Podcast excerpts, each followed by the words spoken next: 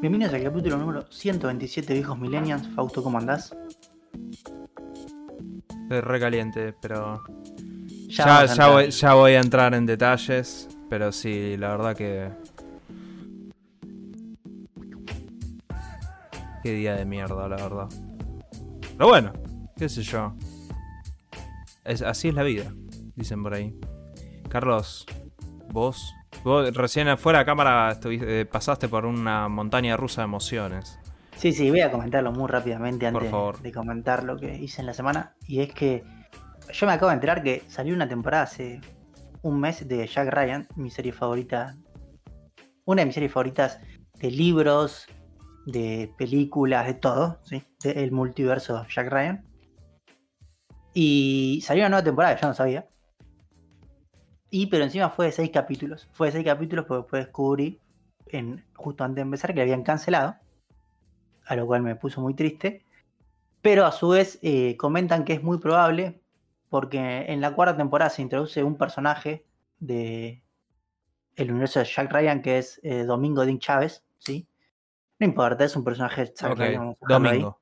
Sí, a mí me gusta mucho el personaje. Eh, y cuestión que este personaje fue interpretado por, yo no sé cómo se llama este muchacho, eh, a ver si vos te acordás. ¿Te acordás de la película Shooter Tirador, la original de 2007? Sí, la Marky Mark. Eh, sí, ¿te acordás el que estaba el agente del FBI que después lo termina ayudando a Mark Wahlberg? Uno mor- más morchito. Bueno, un muy buen actor el tipo este, sí, es latinoamericano creo que es porque Me, tiene su- de me suena que es John Leguizamo, pero no estoy seguro. Ok. Eh, no, Mike, acá tengo el nombre, acá tengo el nombre. Michael Peña se llama. Michael Peña. ah, Sí. es- es- es, ok, sí, bueno, ahí. Bueno, y mira, nada que ver, el chabón es- bueno, No, este es el de, este es el de Ant-Man. Eh, bueno, también trabajó ahí, este debe tener padre latinoamericano, porque este no tiene pinta de yankee. Es como nosotros este. Bueno, cuestión que van a, es probable que haga un spin-off con este muchacho porque se ve que estuvo muy bien en la serie, así que eso me puso muy contento. El de una Eh, montaña rusa de emociones, lo tuyo, Carlos. Sí, sí. Pero bueno, ya pasando a lo que hice esta semana. En primer lugar, eh, se busca mi búsqueda de un nuevo roguelike para jugar. ¿Sí? Así que estuve probando varios juegos. En primer lugar, probé Children of Morta, eh, que está en el pack es de PlayStation Plus, bla, bla, bla. Ese ya no sé cuál tengo. Eh, el que no es el más caro, el anterior. Ese tengo y está ahí. Eh, este roguelike es súper famoso. ¿Sí? Lo habré probado una hora, más o menos, una hora y media.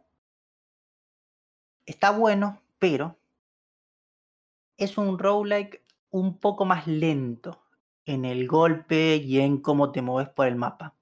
Y no es, no es plataformero. ¿sí?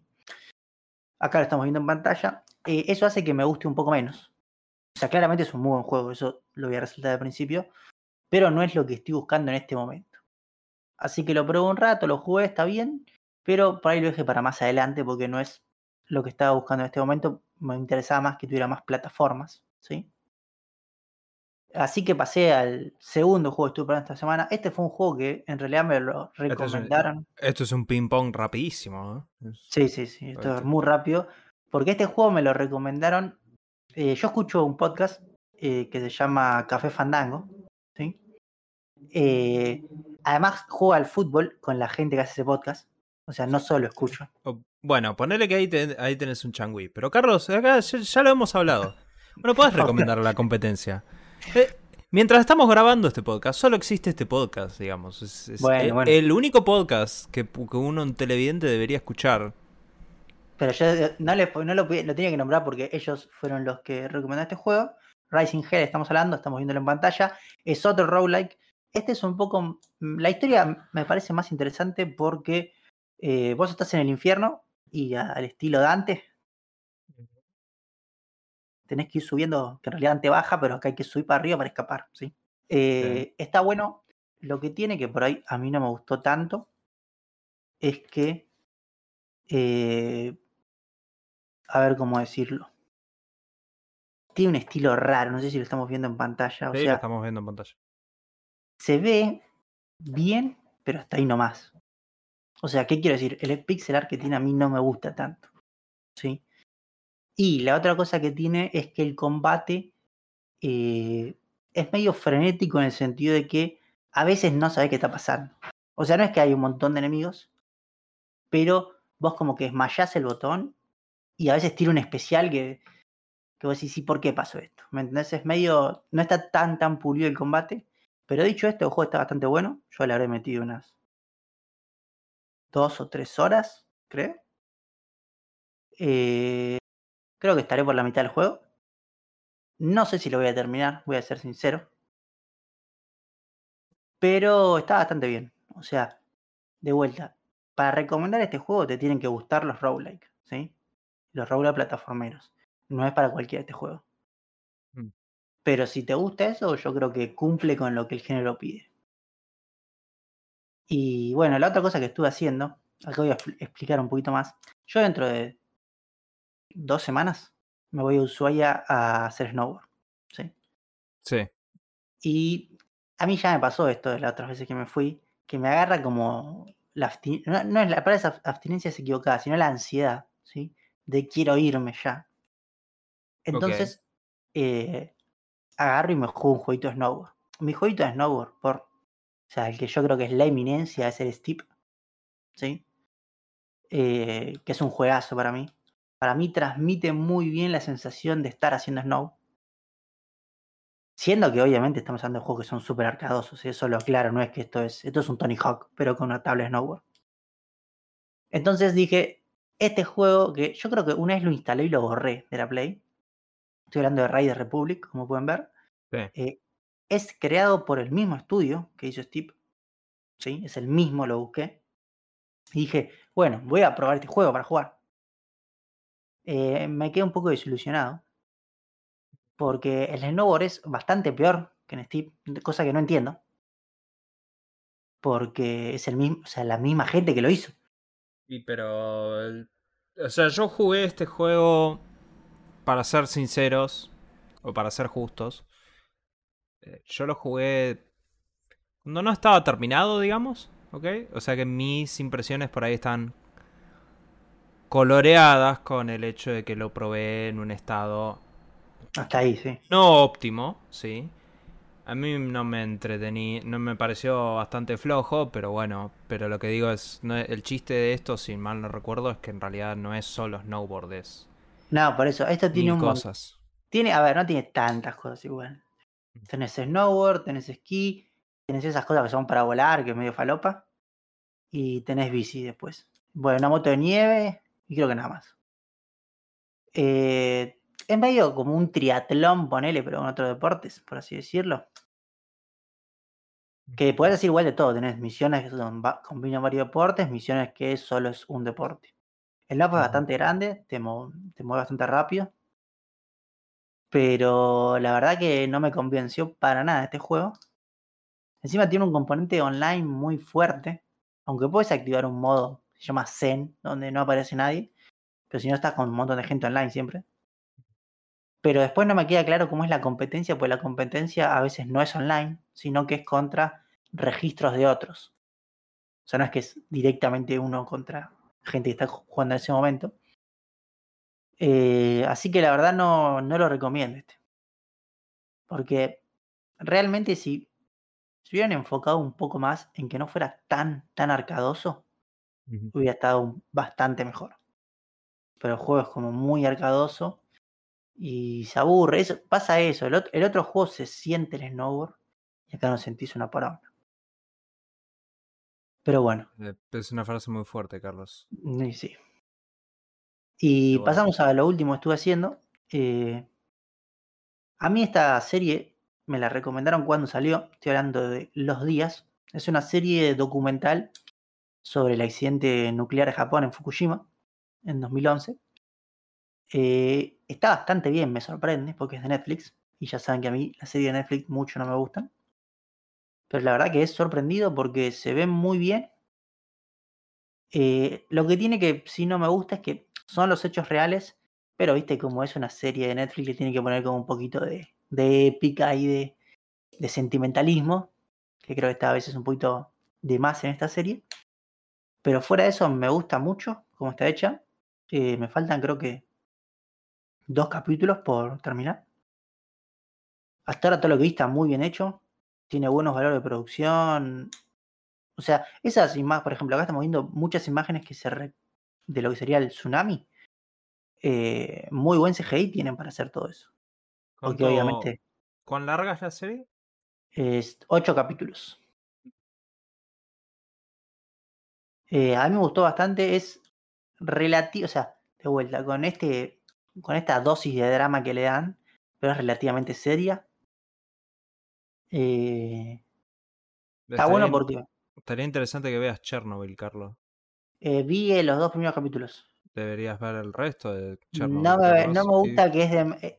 El problema que tiene Chernobyl para mí, que Sí. a la, a la mayoría de gente no le va a molestar, es que es demasiado yankee. Es demasiado los yankees contando cómo fue para ellos el accidente de Chernobyl. O sea, ¿a qué me refiero con cómo fue para ellos? Me refiero en que es la visión yankee, ¿sí? de los rusos que hacían esto que no estaba bien, y bueno, eso, y no me gusta eso. y pero, pero Chernobyl es un hecho histórico. Sabemos que las No, cosas se hicieron mal sí, en Chernobyl. Pero Perdón, cosas- o sea, el, el hecho de que Chernobyl haya explotado es una buena señal de que las cosas no se hicieron bien, Carlos. No, pero hay formas y formas de contarlo. Por ejemplo, eh, en el mismo sentido, eh, Three, Three Mile Island creo que es la serie. Bueno. Island, sí. Sí, también, de otro accidente nuclear en Estados Unidos, que también está contado por los yankees, los tipos dicen, sí, estuvo mal, pero ahí te, te la disfrazan un poquito. Acá te ponen como si fuera lo peor del mundo. Por eso no me gustó Chernobyl. Pero bueno, volviendo a la serie Los días de Fukushima, está bastante bien.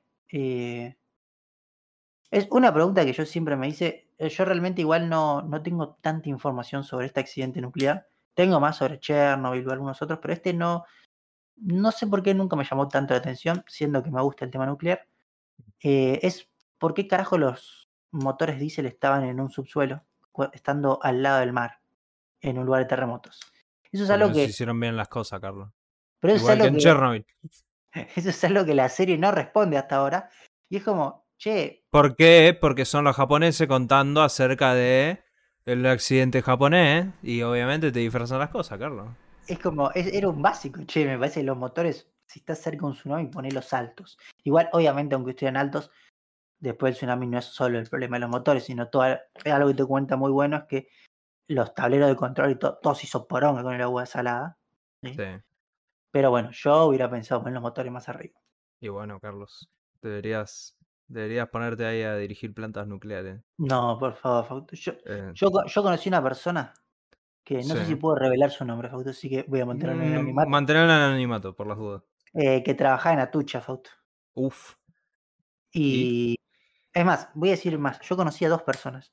O sea, perdón, yo no, yo no conocí. Yo conocí a una que es el- era un ingeniero que trabaja en Atucha, y yo tuve relatos de eh, una persona que era física, físico, perdón, que, por un hombre, que eh, estuvo encargado en parte del diseño de medidas de seguridad del reactor de Atucha el primero.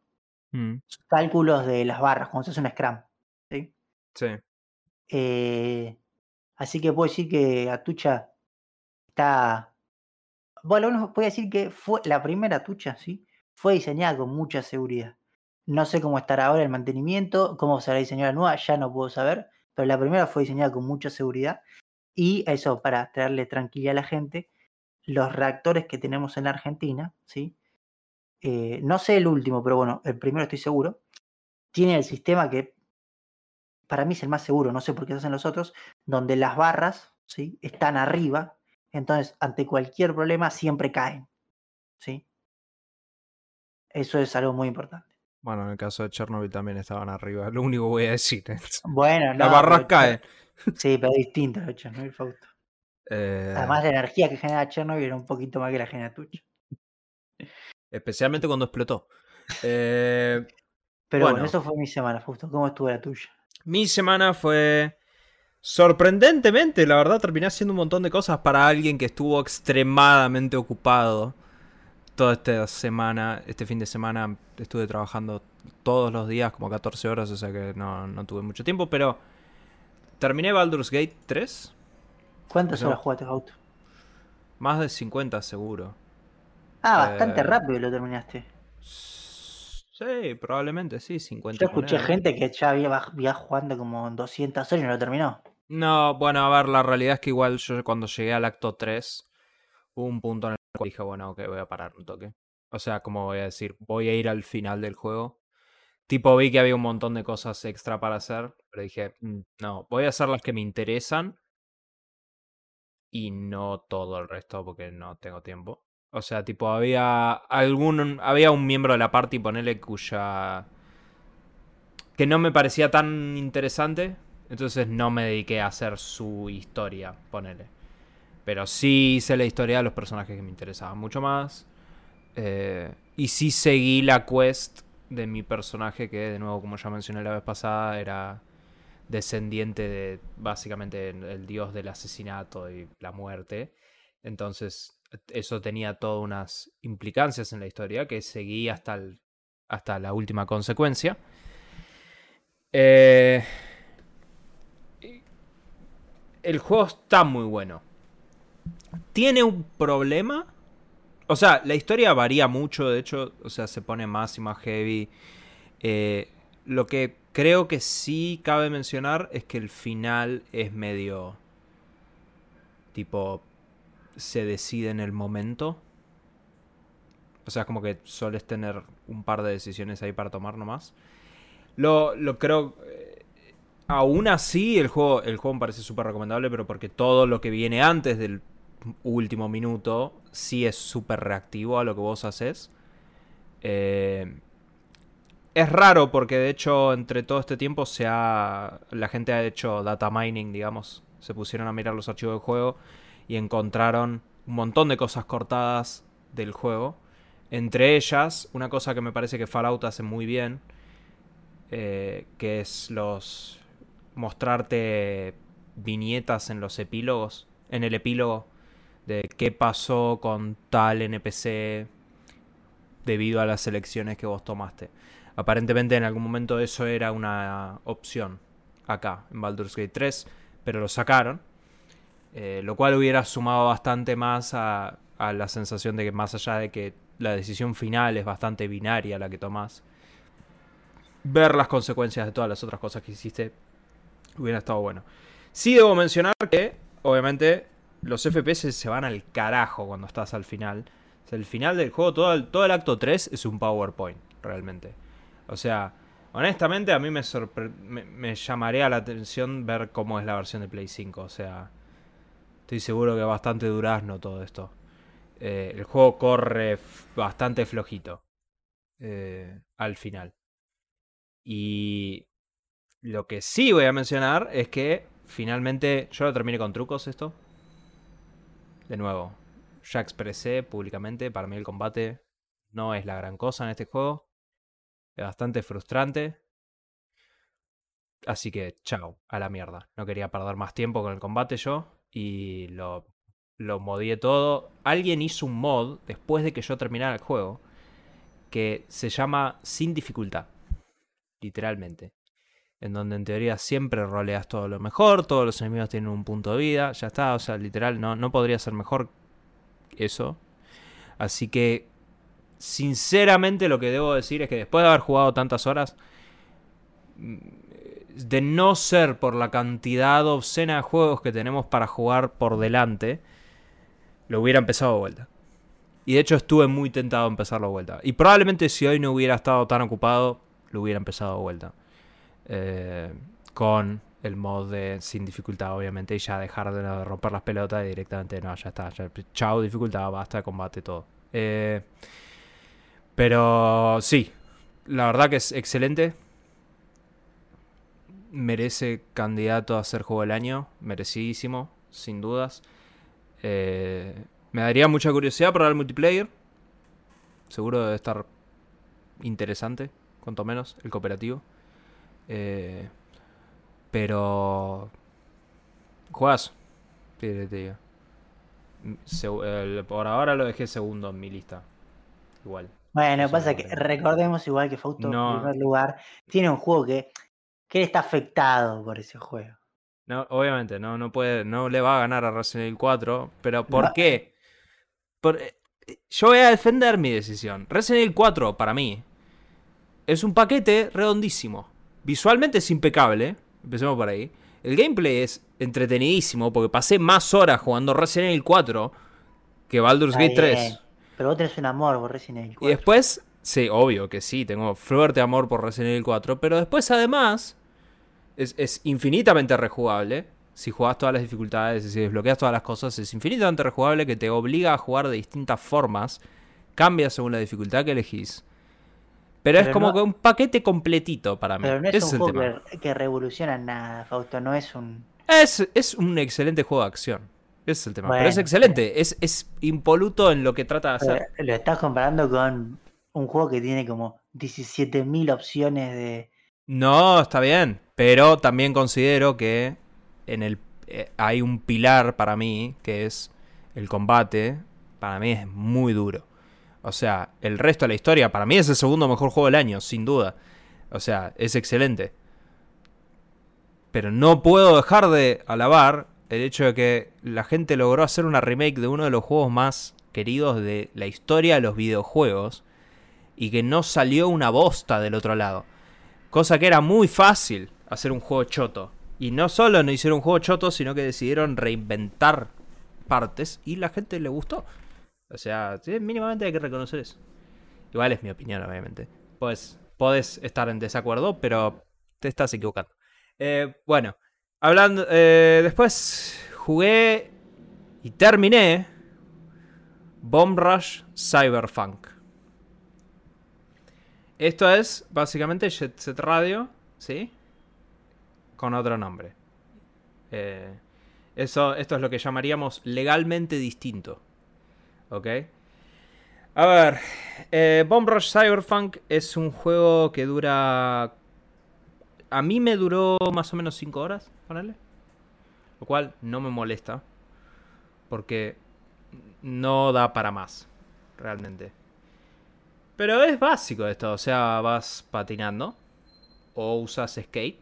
O usas una bicicleta. Puedes elegir. Realmente, a nivel funcional, no cambia nada. Vi en algunas partes de los mapas como que había unas puertas que tenían un logo, una bicicleta, o sea que supongo que se hablen con la bicicleta. Jamás lo vi porque yo solo usaba skates, porque yo quería Jet Set Radio, no quería una patineta y no quería una puta bicicleta, quería skates. Tenés varios personajes que podés desbloquear, obviamente. No me interesaba hacer eso. Solo cambié en un momento porque el juego te obliga a jugar con la chica porque por un detalle de la historia.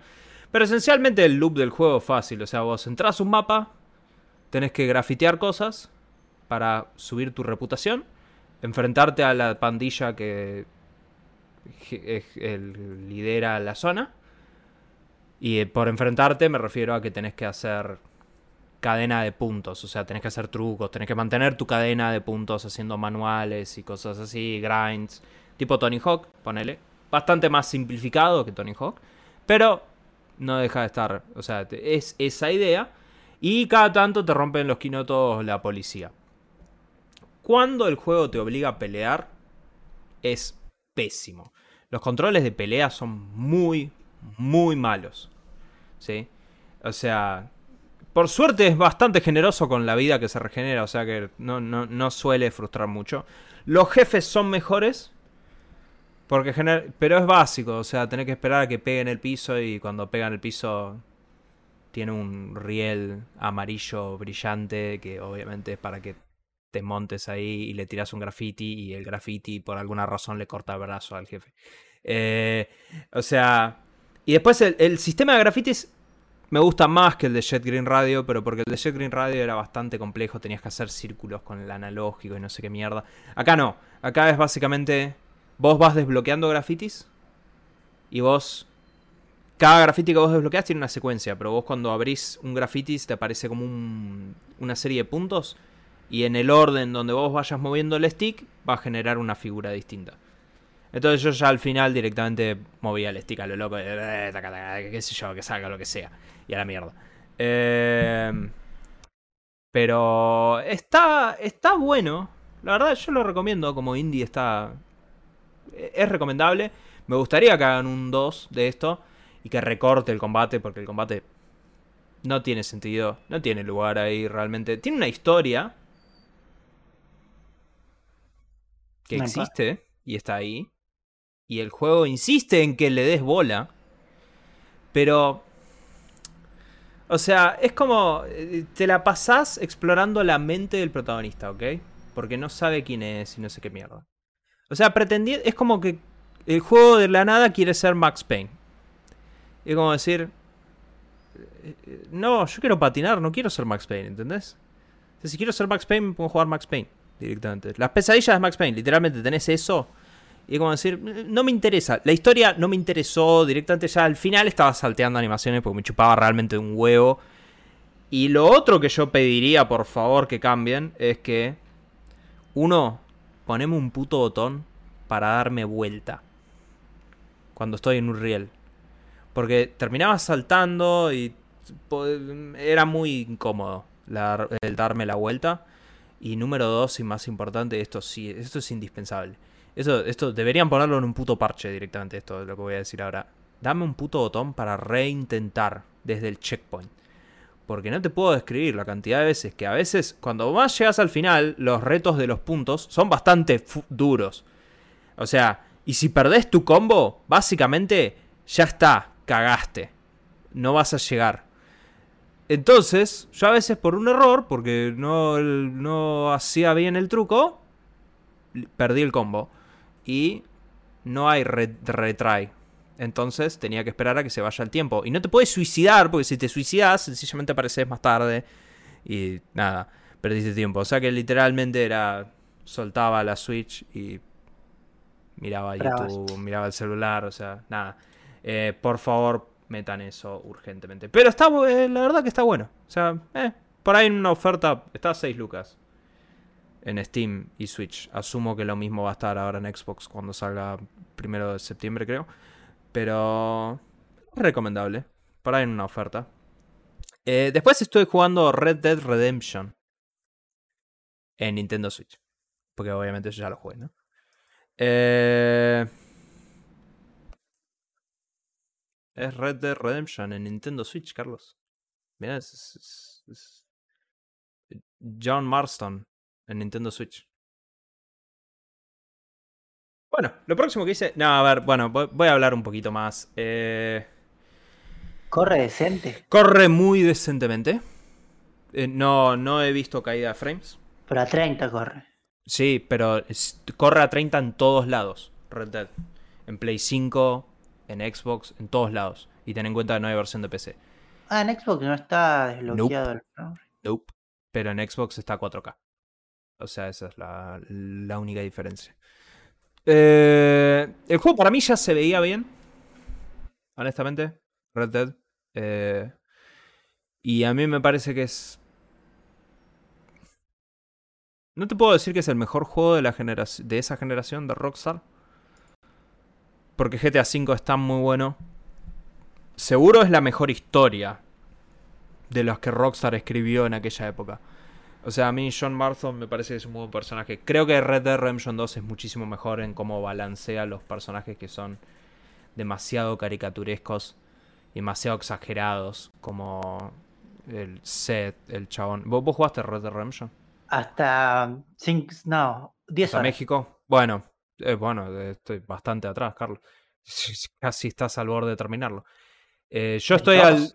El 1. Estoy hablando. No, no, el 1 lo gané, no, se lo gané. ah, ok, no, bueno, yo hablo el 1, yo hablo el 1. No, no, No, no. el 1 se lo gané. Eh, el tipo que saque roba tumbas, el tipo Seth, ponele. O el tipo que vende los tónicos, que son personajes que son demasiado exagerados a mi gusto. Eh, compara en el 2 creo que maneja el tono un poquito más serio. Prefiero el tono del 2. Eh, pero eh, no deja de estar muy bueno el juego, o sea, tiene muy buenos momentos, tiene, tiene sus secuencias que me parece que están muy buenas. Eh, De nuevo, no sé si lo voy a terminar, Yo no me me acuerdo casi gustaría. nada de este juego. Sí me acuerdo que me gustó mucho una misión que era en una mina. No sé por qué. Pero- No recuerdo particularmente con muy buen, muy buen recuerdo de esa misión, pero sí, a mí, a mí este juego me pareció muy bueno. El final de este juego me parece excelente. Eh, Ah, al final está bueno. el final es excelente. Y, pero la- en líneas generales, si nunca jugaste Red Dead Redemption, ni dudes en comprar porque esto debe ser uno... de- por default es uno de los mejores juegos que tiene la Nintendo Switch. Por, Igual- sencillamente porque es un excelente juego. Lo que sí voy a decir que me hiciste acordar, Fausto. Sí. Esto tangencialmente tiene que ver con, eh, con Red Dead, pero lo voy a decir porque me indigné. Que es, eh, hubo un video de análisis de cómo corría de los muchachos estos de Digital. Foundry. Sí.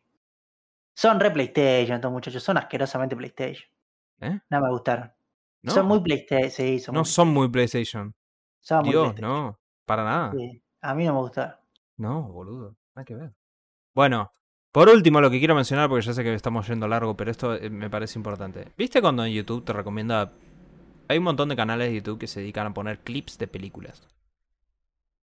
Sí. Tipo clips. Y de hecho hay ciertos canales que directamente cuando vos vas a ver el pedazo del video te dice clip 1 de 10. O sea, como que hay 10 momentos que sacaron de la película y listo.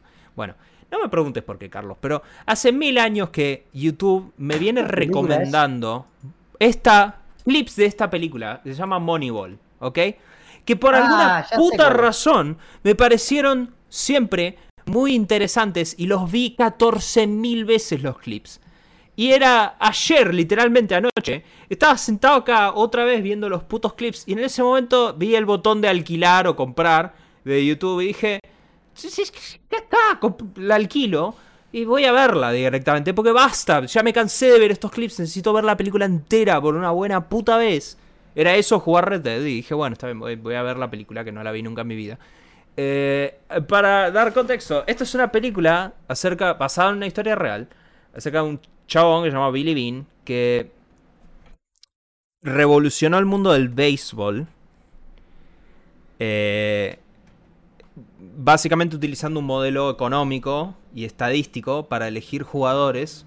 Y el chabón, spoilers, no ganó el, el, eh, digamos, La el Serie campeonato. Mundial. No ganó a la serie mundial. Sí, yo, yo no sé nada de béisbol, voy a hacer ese contexto. O sea, literal, no entiendo por qué me llamaba tanto esta película de todas esas putos vi- clips de YouTube, pero que probablemente el acting de. de eh, ah, Brad Pitt. eh, pero, eh, no sé, pero me llamaba.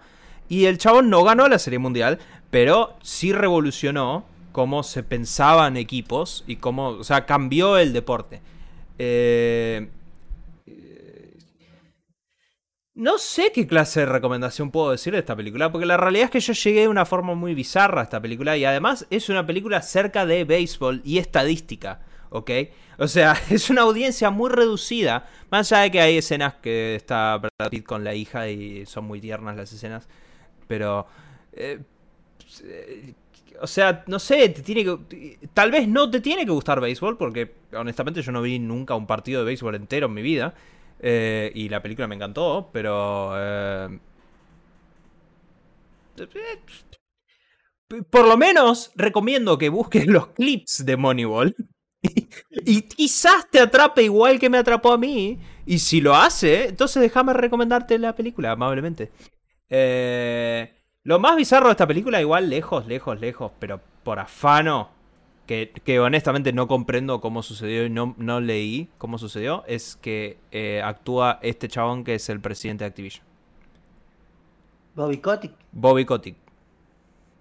Actúa en Moneyball. No entiendo qué hace Bobby Kotick actuando en una película, pero bueno, eh, qué sé yo. Hace un tipo que tiene plata. Pero, en un plot twist, hace un tipo que tiene plata, pero no tanta plata. Plot twist, obviamente. Creo que Bobby Kotick le debe haber costado mucho decir esas líneas. Eh, pero bueno, nada. eh, para cerrar voy a ventilar mi furia acá. Voy a hacer lo más rápido que pueda, Carlos, pero... eh, la vez pasada mencionamos que era el, las- el preámbulo de las volucompras, básicamente. Me llegaron una de las dos volucompras. eh, No, las dos te llegaron.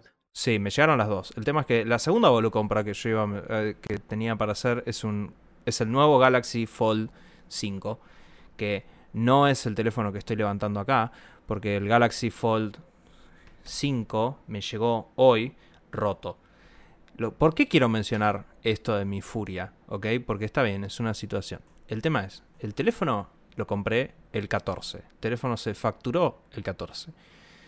No me llegó, no me llegó, no me llegó, no me llegó, no me llegó, no me llegó. El tracking de Movistar no me mostraba nada, no me mostraba nada. Llamé, llamé, llamé, llamé. Ayer llam hoy llamo a Movistar. Listos a mandarlos a la mierda. Decir, ¿dónde está mi teléfono? Porque me aparecía hace casi media semana que decía, esto en camino. ¿Camino de dónde? Pelotudo, ¿qué viene? ¿Caminando de Ushuaia? Y entonces resulta que me dice, no, no, no, no, te tenés que meter en esta página web. Que Ah, obviamente no te explican. No, no, suena. no, no, query punto barra query, alguna cerrada así. Y tenés que poner este código que obviamente vos no tenés, pero este es el código de referencia de tu paquete. Y cuando me meto, resulta que decía, sí, Axel tiene tu paquete desde el viernes. Y digo, ¿quién es Axel? ¿Y por qué no me trajo el paquete, la concha de tu madre? Entonces me meto y te da el WhatsApp de Axel para contactarlo. Y, no sé si a Axel o Ariel, así que perdón, Axel o Ariel, si por alguna razón del universo estás escuchando esto. Pero bueno, entonces le escribo WhatsApp, le digo, che, me parece que tenés un paquete mío. No me contesta, entonces empiezo a llamar y lo empiezo a llamar hasta que de repente me corta y me clava el visto. Y no me contesta. Digo, ¿hola? Y no me contesta. Y llamo, y llamo, y llamo, y llamo, y llamo. En una me contesta, me dice, sí, ah, eh, ¿de, de dónde me estás llamando? Le digo, sí, de mi dirección. Y dice, ah, en 5 estoy ahí. 20 minutos después llega Axel, más o menos, y me entrega el coso. Y resulta que yo acá y está roto. Entonces, ahí Pero, llamo a Movistar. Sí, Es, no, ¿Qué tan roto está? no, tiene la pantalla interna, tiene como si hubiera una basura abajo del protector plástico que no se puede sacar o que no debería sacar. Sí. Y, o sea, está, está abollado. Entonces yo Ah. llamo a Movistar y digo, che, ¿qué onda? Me llegó roto. Y Movistar me dice, bueno, acércate a un local de Movistar y que te devuelvan la guita. y- o no, que no te, que te devuelvan la guita, sino que te cambien, porque yo le dije, no quiero la guita, quiero mi puto teléfono. Entonces, y le digo, y no quiero esperar 300 años porque me tuvieron 15 días esperando para que Axel me traiga el puto teléfono. Entonces me dice, andate a cualquier local de Movistar. Y hablé con Samsung también y digo, bueno, por ahí Samsung me puede ayudar, qué sé yo. Me voy al local de Movistar. Todo esto yo estoy trabajando, así que no me puedo escapar cuando se me cante el culo. Pero bueno, hice una excepción, más o menos arreglé las cosas como para salir. Llego a las 16.55 al local de Movistar. Los locales de Movistar obviamente cierran tarde, porque bueno, obviamente deberían cerrar tarde. Y llego y me dice la chica, no, no, no, no, no, no. Te, ah, te dijeron cualquiera por teléfono, los de Movistar.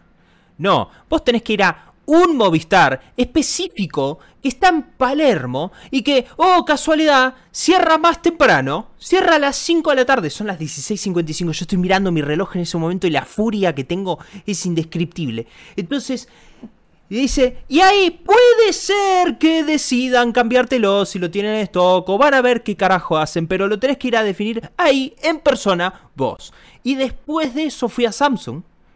Como digo, bueno, qué sé yo, perdido por perdido, por ahí Samsung me lo puede cambiar, a fin de cuentas es un teléfono de ellos. Me dicen que no, no lo pueden cambiar. Tampoco me pueden cambiar el protector de la pantalla porque no tienen todavía en el país los protectores. Le voy a ser sincero, igual me cambió el protector de pantalla del este, este del 4, me lo dejó nuevo, así que. Y eso me lo hizo gratis el chabón porque todavía está en garantía.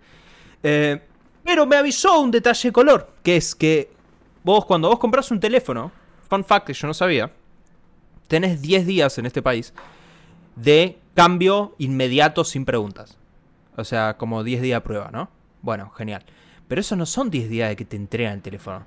No, señor, son 10 días de que se factura el teléfono. O sea, todo ese tiempo que Axel se estuvo pajeando teniendo la caja de mi teléfono, es tiempo que yo perdí para hacer esta gestión. O sea que literalmente, por la cuenta, solo me queda ir mañana, hoy cuando estás escuchando este podcast, que yo estoy puteando ahí en Movistar. Es más, a la hora que sale el podcast es la hora que abre este local susodicho de Movistar. O sea que en el momento que este episodio sale, yo estoy pateando la puerta de ese Movistar porque quiero mi puto teléfono. Así que, nada. Eh, voy a romper todo probablemente, pero estoy re caliente. Así que nada. Ah. Bueno, espere- esperemos que salga todo bien. Justo. Espero que pueda conseguir mi teléfono después de esto, pero bueno. ¿Qué sé yo? Carlos, eh, pasando a temas menos enfurecedores. eh, anoche, va, ayer, fue Gamescom. Y Gamescom tuvo un show, Gamescom Opening Night Live. Yo vi el show entero. Hubo unos cuantos trailers. Eh, creo que lo primero que voy a destacar es que el show abrió con un chabón tocando el piano, en un piano la canción de Starfield. Y un trailer live action de Starfield, que es malísimo. Y no mostraron nada de Starfield. Lo cual creo que es una oportunidad desperdiciada para, no sé, tirar el trailer de lanzamiento. Algo. Pero bueno. Entiendo también que como esta semana salía Armor Core. Sale Armor Core. Por ahí es como que no querían que se pierda en, en la tormenta de las noticias. Pues la semana que viene es solo Starfield. Entonces ya está. Eh, pero creo que lo primero que quiero destacar es que otra vez le pasó a Jeff Keighley que un chabón random subió al escenario y empezó a decir huevadas. Esta vez no habló del rabino Bill Clinton, pero esta vez habló de GTA 6. Que quería saber dónde estaba GTA 6. Que juegue Bill Clinton, algo así he dicho. ¿no? Sí, no, no, eso, lo de Bill Clinton fue en los Game Awards. Esta vez eh, lo de GTA 6. Igual después estuve viendo en internet y por lo que decían en internet, eh, el chabón este es un tipo como que ya hizo esto en otros canales de televisión directamente. Alemanes, o sea... ¿Siempre sobre GTA 6? Sí, sí, sí, sí. Eh, esta misma semana hizo esta misma pelotudez. Ya se metió en programas en vivo para preguntar por GTA 6. así que nada, flor de pelotudo, pero eh, nada, esta vez Jeff Keighley, por lo menos la seguridad estuvo un poco más rápida. Lo que sí voy a decir es que este año es el décimo aniversario de los Game Awards. O sea, es el décimo Game Award que va a tener. O sea que espero que la seguridad esté directamente francotiradores apostados al costado. Porque es el momento para mandarse una joda y subirse al escenario. Que evidentemente ya vamos dos de dos eventos de los más recientes. Así que eh, espero que nada. Espero que no. Eh, espero que no le vuelva a pasar. La verdad que me sentí muy incómodo cuando lo vi eso. Porque digo, oh, pobre, pobre Jeff Keighley, digo. Este chabón intenta hacer un show para la gente. El chabón decía no, porque esto es para celebrar a los creadores de videojuegos, los videojuegos y la comunidad. Y y bueno, está bien, hay que recordar que la comunidad está llena de pelotudos como ese, o sea que técnicamente... Pero, está participando la comunidad, Literalmente, es la comunidad está participando de forma activa. Eh, pero bueno, mi recomendación es que usen Twitter si quieren participar del evento en vez de ir a cagarle el show a, a Kili. Pero bueno, eh, hubo trailers copados. Este trailer, ponele que mostraron las novedades de Cyberpunk, que ya se habían discutido antes, pero qué sé yo,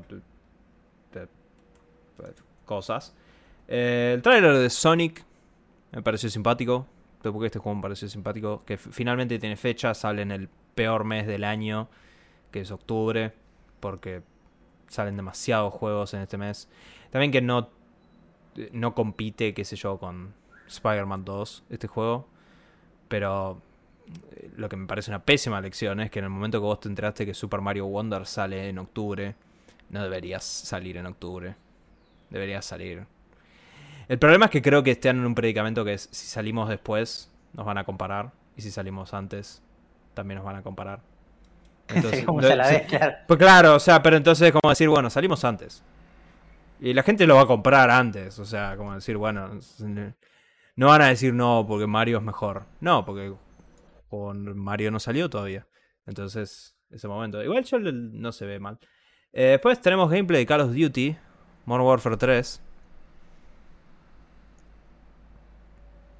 es Call of Duty. Eh, sí, yo lo vi, esto sí lo vi. Eh, lo que voy a decir de esto es. Esto es Call of Duty Modern Warfare 3. Acá el especialista en campañas es Fausto, ¿sí? Pero si mal no recuerdo yo. Sí. Esta misión es de Modern Warfare 2. Originalmente sí. Es el Gulag esto. Claro. Entonces. Eh, yo no, no creo ser un loco y creo que es una opinión de varias personas que piensan como yo, que si esta misión es de Modern Warfare 2, ¿por qué Chota la pones en Modern Warfare 2 3? Porque Modern Warfare 2 no hizo lo que tendría que haber hecho, que era poner las cosas en Modern Warfare 2. Ese es el tema. Pero lo que pasa es que esto revela más que esto era un DLC que iban a lanzar. Y dijeron, no, ¿sabes qué? Pongámosle 3 y cobremos, cobremos los 60 Sí, igual vamos a ser sinceros. Eh, supuestamente hay misiones dentro de este anuncio. También hablaron antes que más allá de que hay misiones normales de Call of Duty, hay misiones que son más abiertas. Una pelotudez. A mí me parece interesante mínimamente como para hacer algo distinto. O sea, de nuevo, yo jugué todas las campañas de Call of Duty, o sea que eh, yo sí quiero algo distinto. Va a ser lo mismo, no van a cambiar nada. No, bueno, pero si son misiones abiertas que puedes hacer de distintas formas, eh. Esto no Eh, es Hitman, Fausto. Lo que es más interesante para mí es que este juego, yo cuando vi esta demo, lo que más destaco es, ¿viste todos esos videos de X reacciona a X cosa? En donde generalmente, qué sé yo, no sé... eh, pues, bueno, principalmente toda esta movida empezó con Milico reacciona a Call of Duty, ponele, ¿entendés? Y la crítica más común que escuché en todos los putos videos de Milico reacciona a Call of Duty. Y, o sea, de, de todos los Call of Duty, literalmente, absolutamente todos los Call of Duty, todos los Milicos que yo haya visto reaccionando, todos y cada uno dicen lo mismo, que es jamás, jamás podrías tener el arma lista y apuntar a un compañero aunque sea por accidente. O sea, te echarían inmediatamente. Entonces, en este video te muestra que si vos pasás el arma por ser un compañero, el chabón baja el arma. Esta es literalmente la primera vez que esto sucede en cualquier Call of Duty. Estoy 100.000% seguro que es una respuesta a todos los videos de YouTube. Estoy extremadamente seguro que es por eso. Eh, porque es un detalle muy pelotudo que no lo harían de otra modo. Y bueno, efectivamente es una respuesta. Eh, pero sí, en realidad para sumar a las bizarreadas, Carlos, lo que vos estabas diciendo, es que este juego, los mapas multiplayer de este juego Son, de- son sí, sí. todos los mapas de Modern Warfare 2, literalmente. Yo creo, o eh, elijo creer, que la razón por la cual hacen eso es porque Modern Warfare 3 es donde la historia, o donde la saga medio se fue muy al carajo. Eh, Es el de Shepard, ¿no? no, ese es el 2. El 3 es el de la guerra mundial, tercera guerra mundial, literalmente. En el 3 destruyen la Torre Eiffel, eh, eh, explotan todo. Termina con que matas a Makarov en un hotel en Dubai. El del Burj Khalifa, ese, ¿no es? Eh, sí, lo matás ahí al chabón. Eh, eh, es muy exagerado Modern Warfare 3. O sea, Modern Warfare 2 era exagerado, pero Modern Warfare 3 se va al recarajo. Y también siempre me pareció totalmente ridículo el concepto de que Makarov podía lanzar una tercera guerra mundial en esa escala, ponele. Eh, perdía toda la seriedad que tenía Modern Warfare 2. Entonces yo creo que por ahí podés combinar las historias de Modern Warfare 2 y Modern Warfare 3 en algo que sea un poquito más coherente. Entonces, elijo creer que es por eso que hacen esto. Eh, pero, qué sé yo. Estoy haciendo una búsqueda en vivo. Estoy muy... De hecho, estoy... Te juego guita, porque esta es la primera misión del juego. A que el plot twist de esta misión es que en realidad vos sos un... Sos un malo. Y al final estás rescatando a Makarov del Gulag. Porque no tiene sentido rescatar a Price, porque Price no está preso ni nada por el estilo. Eh, pero sí, Modern Warfare 3. Es otro Modern Warfare. Eh, para mí, lejos, el mejor tráiler del evento igual fue Alan Wake 2. Que tráiler muy cortito, un minuto y medio, pero aún así fue el mejor tráiler de todo el evento. Eh, mostrando los elementos de terror psicológico, las bizarreadas. Esto, esto es lo que yo quiero ver. O sea, eh, eh, están mucho más pegándose al terror. Eh, Sí, eso a mí no me gusta, la verdad, porque yo no soy, yo soy bastante cagón en estas cosas, es decir, a mí no me gustan los juegos de terror ni nada de eso. Entonces, si son esos juegos así que de repente aparece algo, eh, No, a mí no me gusta ese tipo de terror, pero me interesa más el terror psicológico. Y esto sugiere terror psicológico, cuanto menos. O sea, literalmente toda la dimensión en donde Alan está es una dimensión creada por sus demonios. Tipo específicamente. Yo vi este tráiler ya en 0.25 para absorber cada detalle. Y hasta todos los carteles de subte, todos los grafitis, todos son mensajes as- en contra de Alan. De hecho. Eh, entonces, creo que desde un punto de vista psicológico está muy interesante, digamos, la, construcción del terror. O sea, creo que va más allá de... Bu. ¿Entendés? O sea, va más, más profundo y, y al menos el lenguaje visual me pareció muy interesante. Es una evolución de lo que hicieron en Control.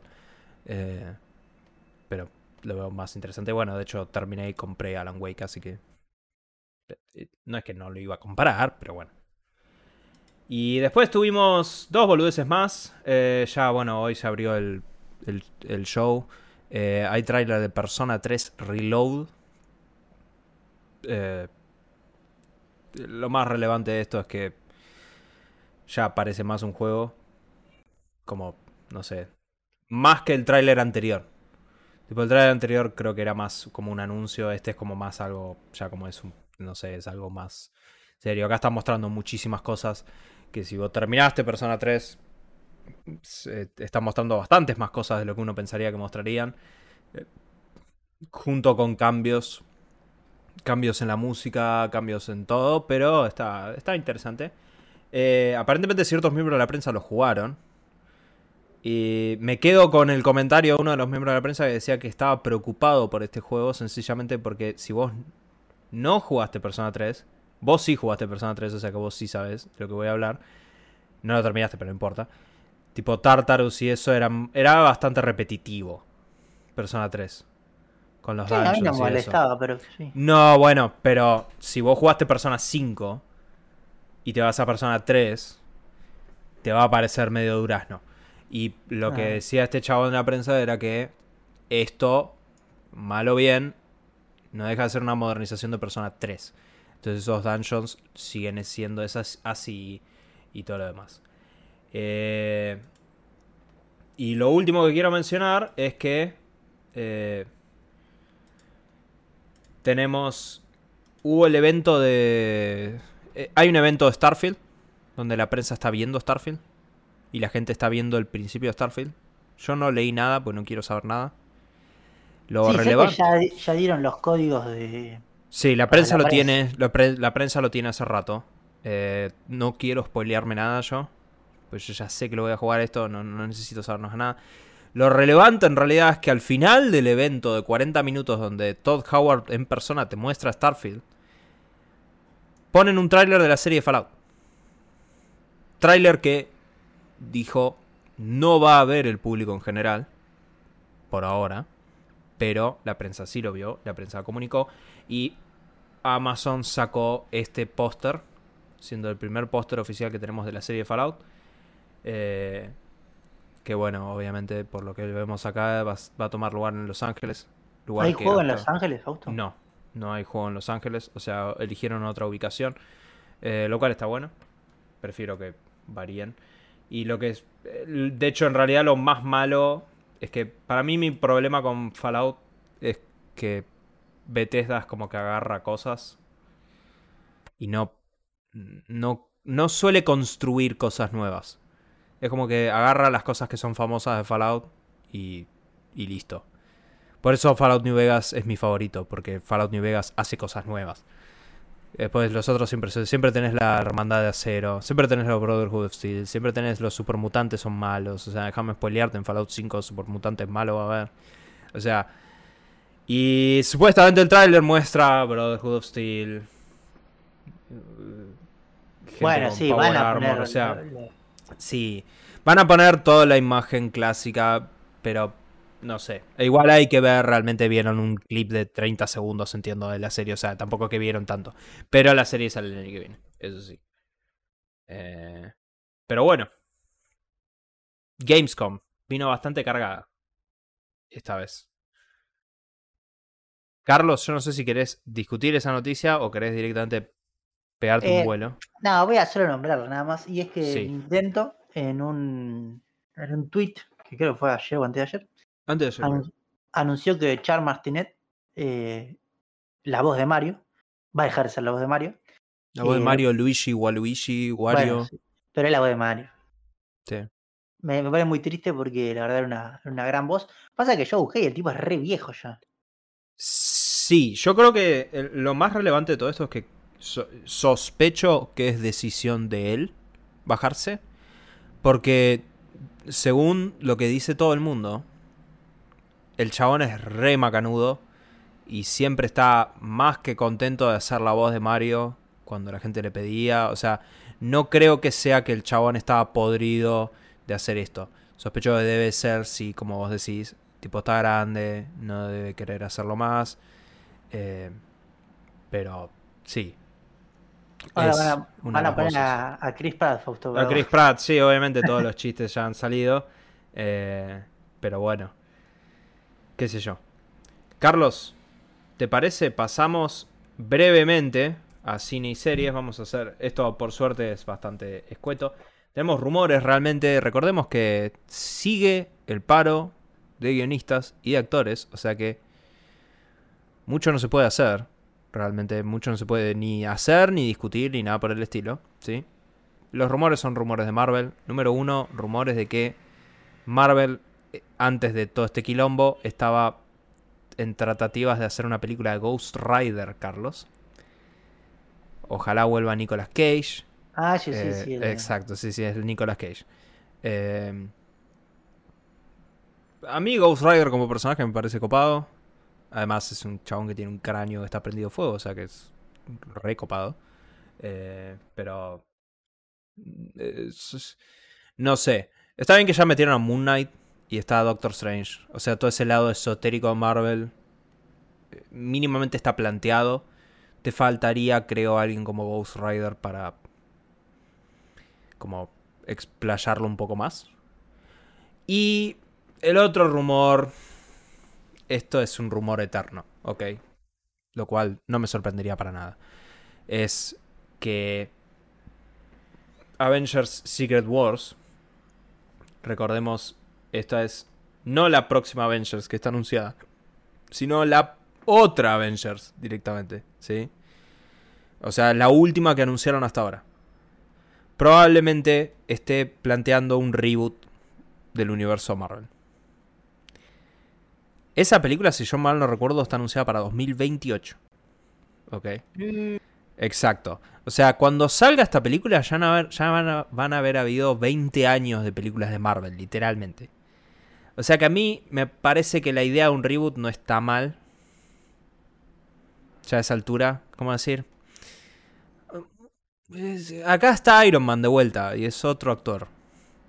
Supongo que en 20, 20 años, de- dentro de, no sé, después de 20 años de Robert Downey Jr. creo que podemos ya meter a otro actor, ponele.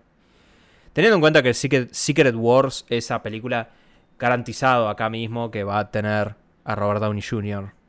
como Iron Man, una vez más. O sea, le van a mover el camión de guita ahí y Robert Downey Jr. va a aparecer. Total, no va a tener que hacer nada. Aparte, para 2028, la película se va a hacer sola con la inteligencia artificial. Robert Downey Jr. no va ni siquiera a poder opinar acerca de si él está o no está en la película. Eh, pero me parece muy creíble esto. Qué sé yo. Eh, pero bueno. Carlos, pasamos a tecnología. Sí, pasamos a tecnología. Solo traigo una noticia. En realidad, esto no es una noticia. Esto es un rumor que no es ni por asomo seguro. Pero lo voy a traer porque en realidad nunca lo nombramos en el podcast y es algo que yo venía hablando hace un tiempo. Sí, te Y- voy a ser sincero. Ahora que leo el titular. Eso es un rumor que se ha corrido mucho en la prensa hace mucho tiempo, pero la realidad es que lo que nunca queda claro es si esto es eh, un rumor basado en datos Sí, sí, en algo, o, nada. o alguien que está diciendo, che, podrían, ¿no? O sea, Pero lo que sí tenemos que dejar acá, porque si esto sucede, Fausto, y nosotros ni lo mencionamos, la gente va a perder, perder credibilidad en nosotros.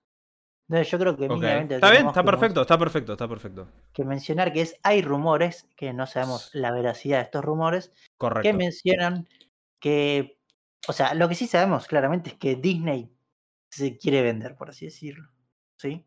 Disney está eh, achicándose, eso es seguro, sí. Y realmente no hay tantas empresas que tengan la capacidad de comprar Disney. ¿sí? Eh, o sea, Microsoft, Sí, supongo. ponele que Amazon, pero Amazon ya tiene su parte, o sea, bastante desarrollada en lo que es el, el Sí. streaming y la producción de películas. Eh, Bueno, Tencent- igual nunca le digas que no a, Bueno, al poder de la propiedad de Marvel, ponele, o sea. Ponele que Tencent puede llegar a, a tener esa cantidad estúpida de plata. O algún conglomerado así chino gigantesco. O árabe, sí. Árabe, es que sí, yo igual no sé si los árabes se meterían tanto con esto. Ten en cuenta que los chinos tampoco, realmente, pero. No, pero los en términos de inversión, sí, como portafolio, comprar Disney sería. Pero la película, pero los, en- o sea, Marvel y Disney en China es zarpadísimo sea, Sí. la guita que hacen.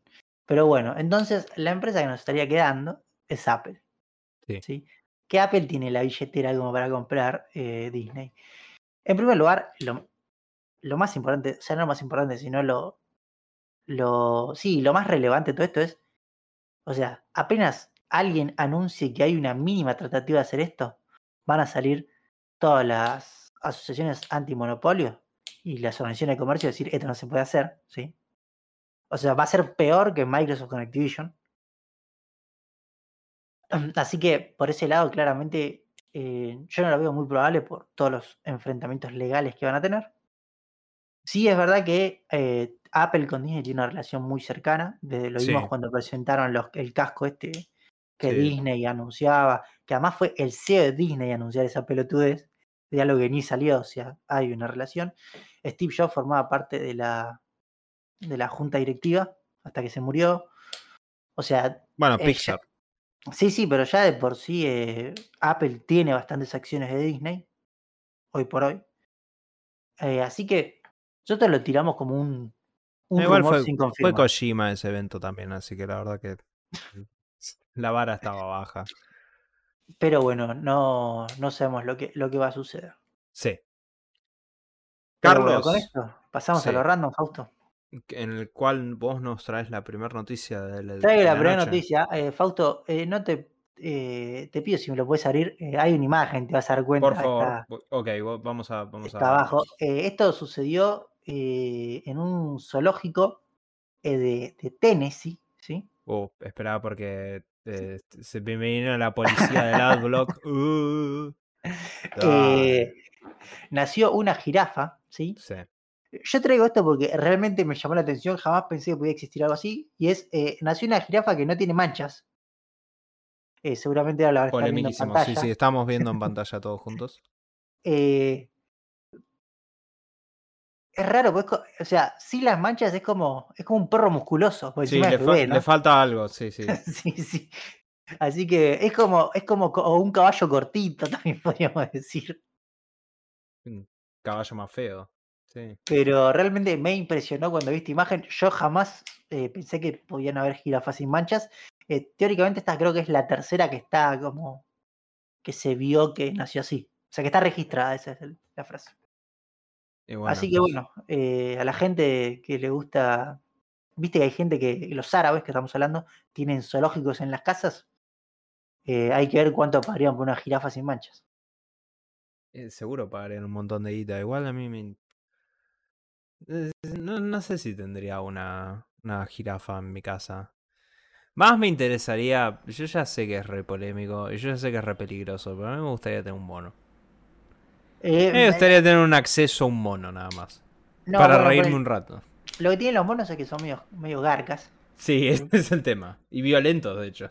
Eh, yo, yo igual siempre voy a decir lo mismo. eh, a mí me gustaría mucho tener tipo un. Un león es muy exagerado porque no hay leones, pero un jaguarete, algo Debería, así, un ¿no? Sí. Eh, no, igual, guarda, voy a agregar un dato de color. Mi madre tiene una amiga que Ok. vive en Córdoba. Estás a punto de, de probablemente decir algo muy ilegal, así que yo no daría No, detalles no. de dónde viven ni nada por el estilo. No, no, no es ilegal, no es ilegal. Vive en Córdoba, que tiene un centro de estos que, eh, que recuperan animales del cautiverio.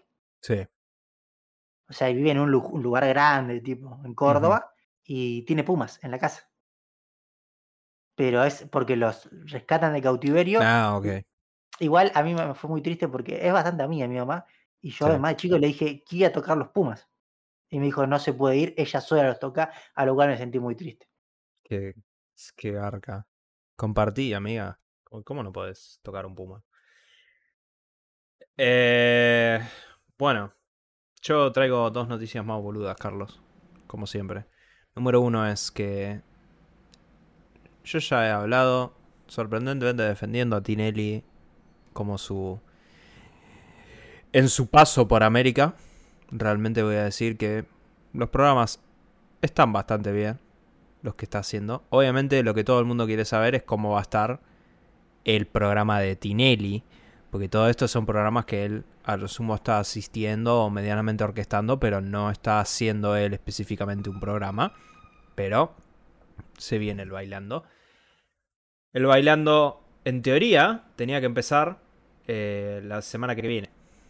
Carlos, el lunes, pero eh, se pateó. Se pateó. Parece que... ¿Por la salida de Starfield, foto? Sí, exacto. Es que Tinelli quiere jugar Starfield y no le da el tiempo realmente. Eh, se, parece que se pateó el 4, pero según Ángel de Brito, ni siquiera esa fecha sería asegurada, ¿sí? Lo cual es muy lógico, porque en realidad el Early Access de Starfield sale el viernes primero, pero en realidad Starfield propiamente dicho sale el martes y que tiene sentido Tinelli no quiera meterse ahí en la fecha de Starfield. Pero, eh, sí, evidentemente está con problemas Tinelli para arrancar su programa, pero es, creo que ese es el gran filtro para mí de donde vamos a determinar la calidad o no de la avenida Tinelli. Especialmente, y de nuevo yo ya lo he dicho acá, pero lo voy a reiterar, espero que no gaste tanta guita haciendo este programa. Porque el calibre de famosos que tiene es bastante, bastante bajo, ¿ok? Así que eh, espero que, que haya sido económico en el asunto. A fin de cuentas, lo único que quiere ver la gente es eh, boludos bailando, ¿ok? Así que para boludos bailando no tenés que gastar un montón de guita. O no deberías tener que gastar un montón de guita. Pero lo último que traigo acá, y casi que sería una recomendación de no ser porque que yo sepa no tiene fecha esto, sacando que va a salir este año, ¿sí? Es... A ver. Ok, primavera 2023, nuestra primavera 2023. Cuando vos y yo crecimos, Carlos, voy a tener que mencionar esto en forma de anécdota. Eh, nosotros veíamos mucha televisión, porque bueno, en aquella época había que ver tele, básicamente. No existía YouTube. O bueno, existía. Somos no la generación, No, somos la generación del dial-up, Exacto, somos la generación del dial-up. Entonces era más raro usar internet en aquella época. O sea, yo recuerdo dejar toda la noche la computadora prendida para bajar un gameplay de Metal Gear Solid 2 o sea, y verlo a la mañana en un QuickTime directamente, porque ese era el formato por alguna bizarra razón. Todos los trailers se distribuían en QuickTime. Me acuerdo de tener el QuickTime Player, eh, pero bueno. Entonces veíamos la tele y veíamos un montón de programas, qué sé yo, en Nickelodeon. Nickelodeon era el canal que yo más miraba por alguna razón, no lo sé. Pero había un montón de programas live action en Nickelodeon eh, que estaban muy buenos. Sabrina la bruja adolescente, etc. Para mí el mejor, siempre, o el que tengo el mejor recuerdo, es Kenan y Kel. ¿Sí? Eh, y el dúo se separó, Kenan y Kel.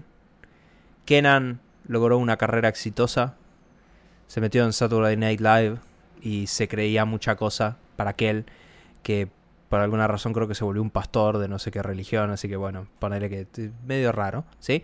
Pero Kennedy y Gale hicieron una película que es eh, Good Burger, buena hamburguesa, ¿sí? Claramente la pasaron Nickelodeon 14 mil millones de veces, así que vos calculo que alguna vez en tu vida habrás visto un clip, por lo menos, de esta película. Pero bueno, Kenan y Kel han vuelto ahora. Obviamente, Paramount es dueña de eh, Nickelodeon. Y Paramount está levantando todos los fiambres que puede, ¿sí? Para hacer revivals. Ya hizo el revival de iCarly. Ya hizo el revival de Soy 101. Que es bastante polémico, pero bueno. Eh, con la hermana Britney Spears. No hacen el revival de Drake y Josh porque, como hemos discutido en este podcast, Drake debería estar preso. Así que eh, y Josh está teniendo una carrera exitosa, parece. No sé, estaba en Oppenheimer. Era el botón del chabón que apretaba el botón, así que medianamente importante es. Pero se viene el revival de Buena Hamburguesa. Hay un tráiler de 40 segundos nada más. Pero eh, vuelve el cine, señoras y señores. vuelve eh, Kenan y. Así que claramente voy a tener review porque esta película la voy a ver en el nanosegundo que esté disponible esto.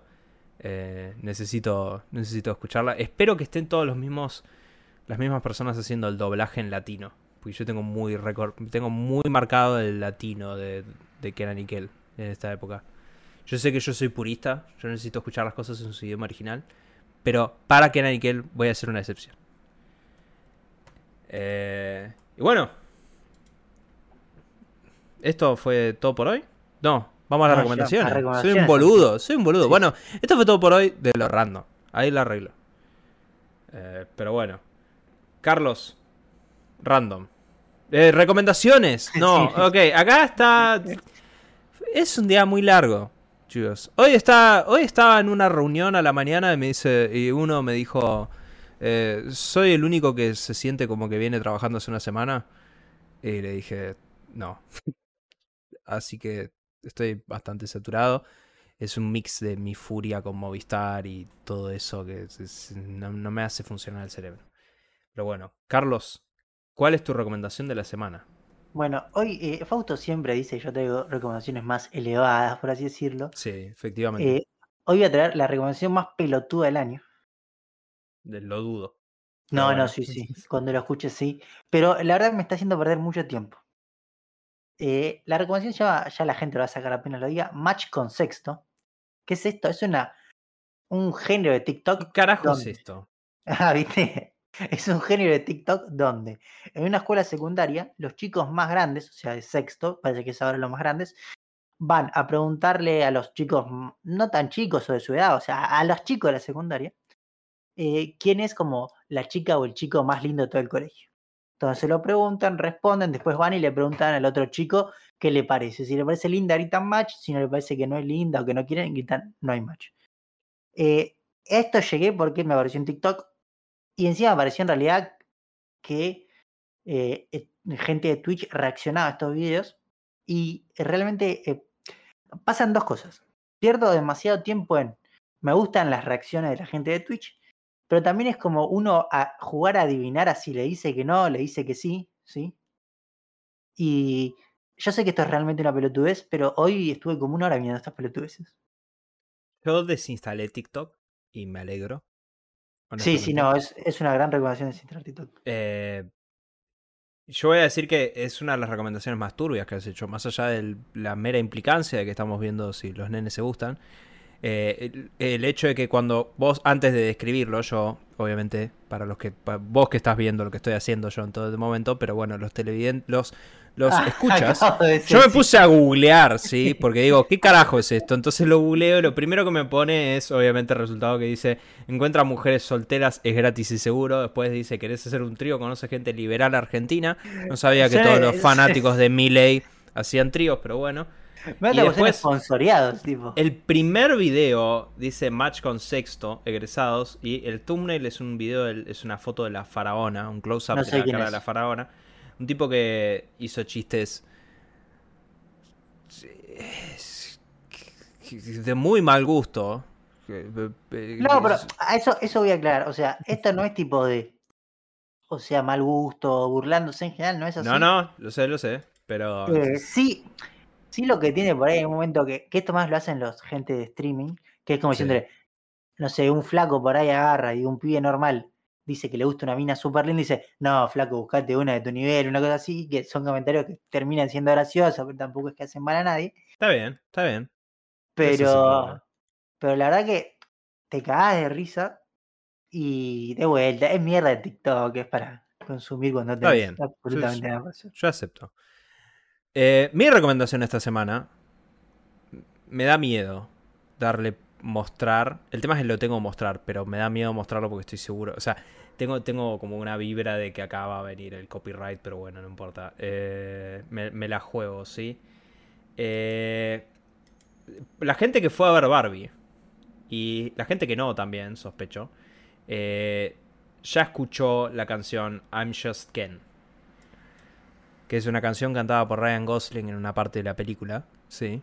Eh, en toda una secuencia directamente que está muy, muy buena. Yo ya hablé alabanzas de Barbie, para mí es una muy buena película. Eh, yo siempre he hablado alabanzas de Ryan Gosling.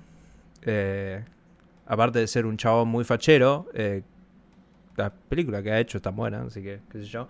Pero bueno, acá tenés la unión de los dos mundos y acá tenés cómo se hizo I'm Just Ken. canción que garantizado va a estar nominada mejor canción del año en los Oscars y probablemente gane, porque también convengamos, no tiene mucha competencia y como siguen los paros, menos todavía va a tener. Eh, pero el video te muestra el detrás de escenas. Más allá de que esto es una excelente canción, eh, está, voy a, voy a ser sincero, el, detrás de escenas está muy bueno. Te muestra un montón de actores que, un montón de músicos famosos que se metieron a laburar ahí, porque para figurar. Está Slash, está el baterista de los Foo Fighters, el nuevo baterista de los Foo Fighters. El hijo Van Halen está ahí, todos grabando todos colaborando para hacer esta canción mágica. Así que mi recomendación es escuchen I'm Just Ken, pero explícitamente busquen Ryan Gosling I'm Just Ken exclusive desde Atlantic Records y es el video que te muestra el detrás de escenas y vas a poder ver a Ryan Gosling ensayar la coreografía fantástica que termina haciendo en este video. Pero bueno, eh, esto es todo por hoy. Espero que no nos tirotee el video la gente de Atlantic Records por ese momento de 10 segundos. Es fair use esto, lo que hicimos. Estamos hablando del contenido y no mostramos más de 10 segundos. Cuanto más decís que esto es fair use, más real se vuelve que es fair use. Así que sí, ese es el escudo del fair use. Crece cuanto más lo mencionas. Pero bueno, eh, Nada, esto, ahora sí, esto fue todo por hoy, creo. ¿No? ¿Ya está? ¿No me olvidé más nada? Está, ya eh, está. bien, bien, bien yo. Y bueno, nos vemos la semana que viene, en el mismo canal. Correcto. Adiós. Adiós.